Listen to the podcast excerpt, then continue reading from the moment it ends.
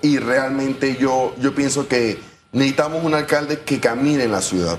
Eh, cuando uno va de viaje, si uno tiene la oportunidad de, de ver otras ciudades, uno regresa tan impresionado y con las ganas también de caminar en su ciudad, pero a veces es imposible. Ayer se volvía viral un video de una persona en silla de ruedas que no podía ni siquiera pasar en un área como Casco Viejo, que es tan turística, que está en el centro de la ciudad, que está a pasos del mercado de marisco de 40 millones que quiere hacer el alcalde. Entonces, esto a mí me deja una reflexión muy grande y es que tenemos candidatos tal vez a la municipalidad, en el caso del, del alcalde Fabrega, que caminó a la ciudad para buscar los votos, pero no ha caminado a la ciudad para construir obras que realmente beneficien a la ciudadanía, que realmente dé una respuesta concreta. O esos proyectos quedaron ahí guardados. O peor aún, estoy viendo algunas eh, propuestas que hizo, algunas recomendaciones, algunas sugerencias. Mencionaba de que un mercado eh, podía costar entre 4 a de, de, entre 3 a 4 millones y hoy vemos un mercado de marisco por 40 millones. Entonces, 4, millones lo, lo, dijo en campaña. En algún momento lo dijo en campaña, me parece que en la campaña del 2014, digamos que puede haber algún tipo de inflación, pero de, de 4 millones a 40 hay bastante diferencia. Tú, tú sabes. Y, yo creo que con estos montos pequeños que él, que, él, que él propuso en su momento, se pueden hacer en todos los corregimientos del país. Sabes que hay dos cosas puntuales que anotar y, justo por eso es que tenemos que educarnos todos los días. Ahí está la clave de todo para que uno se vuelva un detective prácticamente al momento de ver a estos, a estos funcionarios. Tristemente, todos estos proyectos surgen por temas de compromisos hechos en campaña política para poder beneficiar a quienes fueron donantes en campaña política. No muchas veces es porque el candidato quiere llenarse los bolsillos. No siempre es. Eh, no siempre es así. Entonces, eh, ojo, lo digo porque he estado con muchos empresarios que me dicen, Susan, todos han sido iguales. Nunca ninguno está pensando en el bien del país porque siempre está el que hay para mí. De, detrás de cada obra de esas está eso. Lo segundo, ¿por qué somos tan ignorantes de dejar proyectos buenos de otras administraciones? Vámonos a, a la época de Mayín Correa. ¿Cuántos proyectos buenos que ella no pudo eh, terminar de hacer? No por tema de no de claro. capacidad, sino por tema de tiempo, tiempo, que ya no quiso más estar en la alcaldía, hasta que Juan Carlos Navarro, y me atrevería yo a decir para mí que tuvo poco tiempo, la señora Roxana Méndez ya tenía un proyecto de mercados periféricos por corregimiento, que no tenían este costo. Inyectas a la economía por y supuesto. definitivamente eh, a, al final del camino dejas obra. O sea, nos quedamos cortos en muchas cosas. Yo no sé si es visión, si es voluntad o qué. Mira el Parque Norte también, es un tema que, que, entristece porque son obras que otras administraciones han estado trabajando. Bien el caso de los mercados periféricos, esto, eso permitiría en un momento de pandemia, por ejemplo, que no tuviéramos que trasladarnos a lugares tan lejanos para conseguir buenos precios, hasta el mercado de abastos para poder conseguir, eh, eh, eh, poder conseguir frutas y vegetales a costos económicos, sino que en cada comunidad hubiéramos tenido la oportunidad de tener un mercado con precios accesibles. Y estas, eh, definitivamente, que a veces lo que vemos es justamente esa, ese egocentrismo político, le diría yo, de querer que es que la obra, quiero que la obra lleve mi nombre, y por eso quiero el mercado de marisco de 40 millones, y como la mayoría de los representantes de PRD van a apoyar eh, este, este, esta obra, que lastimosamente solamente dos representantes de los 26 fueron quienes dieron el voto en contra y con un fundamento muy sencillo, y es que la ciudadanía no está de acuerdo, la ciudadanía no participó en el proceso, y eso es algo que por ley debe cumplirse. Pero le ha costado tener a todos a su favor, porque si echamos para atrás la historia, recordemos los conflictos que se han dado en el Consejo Municipal. Y mira, yo diría que no solo limitar al tema de los mercados. Eh, y, y, quizás porque conozco mucho los proyectos du durante la época de Roxana, estaban los parvularios, que eran centros de orientación educativa para esas mamás que no tienen dónde dejar. O sea, hay tantos proyectos, las bibliotecas. El, el rescatar las bibliotecas, nuestras bibliotecas están en el, en el abandono total. Totalmente. Las instalaciones deportivas. O sea, hay tantos proyectos bonitos que puede hacer una alcaldía que yo siento que Por nos supuesto. hemos centrado en cosas que no son importantes. Y lastimosamente hemos tenido que ir a otras ciudades para poder darnos cuenta de esto muchas veces. A veces pensamos que, que el municipio tiene que ver las aceras, tiene que ver meramente un mercado de mariscos, por ejemplo, pero también tiene responsabilidad en temas de educación, cultura, deporte, eh, todos estos temas que realmente yo lo que aspiraría es que tuvimos en algún momento la vicealcaldesa se comprometió en ir una vez a la semana, me parece, en biblioteca, en bicicleta, perdón, a la alcaldía. ¿Por qué fue algo que no duró? Porque no hay acera, porque no hay, no hay oportunidad, sin importar vivas a tres cuadras del, del municipio, no tienes oportunidad realmente de ir en bicicleta si no te vas a encontrar con unos cráteres, con una, no vas a tener acera, te vas a encontrar con tantas cosas en el camino que le perjudica la vida a ella y por, seguramente por eso lo dejó.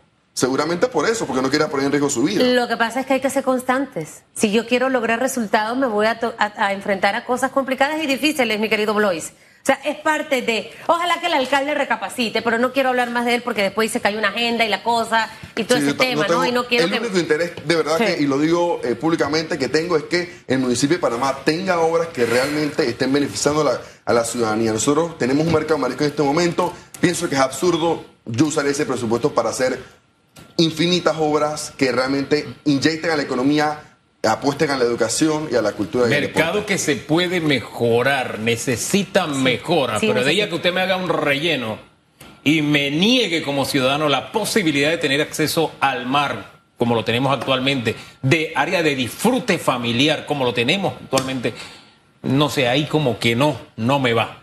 A menos, por lo menos consúlteme, pero no, no haga eso. De verdad que por ahí no, y gastando tanta plata. No, hombre, no. De verdad que no. Es, es vergonzoso, triste y doloroso. para concluir, uno cuando va a la cinta costera, esto es lo que digo, que parece que no camina, que no está en la comunidad presente. Cuando uno va a la cinta costera, cualquier fin de semana, eso está repleto de familias. Y, ese es el área donde que más. Están en esa área, justamente. Exactamente. Que en esa área es donde realmente están, porque es la oportunidad que tienen de convivir entre, entre su burbuja familiar y es lamentable. Pero si queremos mencionar el primer bloque. Ya, olvidémonos de Por favor. Vamos a hablar de manpower, de las oportunidades. Eh, eh, todas las vidas es un reto. Yo contaba con, Claudia que hoy me inscribí en, en, una capacitación para marqueteros. Tengo 45 años, ya quizás tengo tres títulos, una certificación de ENCAE. Diría que, ay, yo me la sé toda, tantos años en los medios. No, siempre hay oportunidad de aprender cosas. Y la señora Escobar aquí nos habló del mundo de oportunidades que hay en toda la materia digital, en todo lo que es BI, en todo lo que, lo que es eh, TI. Eh, y hacia allá tenemos que ir porque es donde están en este momento buscando talento. Así mismo es, Susan. Y también el ejemplo es tu madre. ¿Con cuántos años todavía estás tomando 68. maestría y, manteniéndose en el campo de, la educación, que es lo más importante? Yo de, esto recapitulo que nosotros lo dijimos al inicio de la pandemia, quise aprovechar estos meses. Yo tengo varios cursos pandémicos, les digo yo, y es porque justamente los jóvenes y las personas en, que quieren justamente insertar al mercado laboral en este momento, debemos ir apostando a lo que el mundo nos está llevando, al área de la tecnología, al campo STEAM en general, ciencia, tecnología, ingeniería, matemática y arte en muchas ocasiones. Y tenemos la facilidad en este momento a un clic de acceder a cursos, y lo hemos dicho varias veces, de las mejores universidades del mundo, uno lo puede hacer gratuitamente, puede pagar 30 dólares por el certificado, sacar estas certificaciones He visto muchas maestrías, he visto muchas maestrías online que están becando 60, 70%, muchas universidades prestigiosas, presenciales, por, toda por todo el cambio que ha habido en el mundo. Yo, yo, a mí me gusta llamar esto como la nueva era de la educación, porque la tecnología llegó para quedarse. Y porque así como dicen en el, tema laboral, muchos empleadores, eh, empleados, perdón, trabajadores, quieren justamente quedarse en esta modalidad. En el campo educativo también muchas personas han visto eh, de gran beneficio poder estudiar en una universidad en España, por ejemplo, desde su casa, sin tener que dejar a sus hijos, sin tener que dejar a su familia entera, que esto antes era impensable. Y es por eso que nosotros, teniendo esta oportunidad, tenemos que aprovecharla, capacitarnos, y, yo pienso que la entrevista realmente debe ser de provecho para todo el que la escuchó. Yo me puse enseguida a actualizar el LinkedIn, me puse a publicar, me puse a moverme. ¡Qué bueno! Eh, y, yo creo que justamente... Yo estoy cholita en LinkedIn, lo reconozco, 100%. a, eso, a eso debemos darle al panameño y panameña, esa, esa aspiración de seguir mejorando, de seguir aplicando. Yo siempre eh, le he dado un consejo en este momento, pues me encuentro estudiando, pero yo siempre a mis amigos les decía, nunca dejes de aplicar a, a, trabajos que, que, te gusten, que sientas que tienes la capacidad para hacerlo, eso es importante, y mantente capacitándote. Ahorita estoy en la maestría yo espero después ir a un doctorado y, y seguir estudiando porque creo que todas las personas tenemos que seguirnos capacitando, estudiando, para realmente ser atractivo en un mercado laboral que 50% de los jóvenes están desempleados. Y no, y no se enfoque solamente en que tengo que sacar quizás una licenciatura, maestría o doctorado como nuestro querido Blois. Está la opción de los cursos, está la opción de los diplomados, de certificaciones, que también son válidas. Las carreras técnicas, señores, son otra opción. Entonces, al final, ahí está ese mar de oportunidad. A mí me gustaría ver recursos del gobierno promocionando todo lo que tienen en el IPSE y demás. Para que la gente vaya, se matricule y hay opciones hasta de hacerlo desde casa. Iba a mencionarlo. Mira, en pandemia vi una profesora del IPSE que iba eh, en Metrobús, en, se montaba en diferentes rutas para poder promocionar justamente las carreras que estaba ofreciendo el IPSE. Yo creo que el mensaje es claro, tenemos que ir modernizando la educación y nosotros también ir apostando a ello, que se vea en Panamá solamente 3.322 eh, personas se gradúan en carreras del campo STEAM, que es lo que mayormente está abarcando los empleos hoy día. Por eso nosotros mismos, como jóvenes, como personas adultas, como personas que estamos buscando empleo justamente, tenemos que apostar a estas áreas que están moviéndose en el mercado laboral. Hay empleos que han ido desapareciendo y que van a seguir desapareciendo. Y es por ello que también la responsabilidad está en nuestra parte entendiendo lo que hoy día las empresas están buscando, irnos moviéndose ya y mantenernos capacitándonos, como dice Susan, teniendo esa oportunidad al alcance de nuestra mano, poder cada noche ponerse de meta, todas las noches avanzar un poco eh, en estas certificaciones que al final lo que nos beneficia es a tener un salario digno, un empleo que realmente pueda suplir todas las necesidades que en este momento se han ido agravando en los últimos meses. Harrison Ford era carpintero, ese que usted ve en las películas a los 30 años de edad y su mundo empezó a cambiar después de los 30. Solo hablo por tema de edad.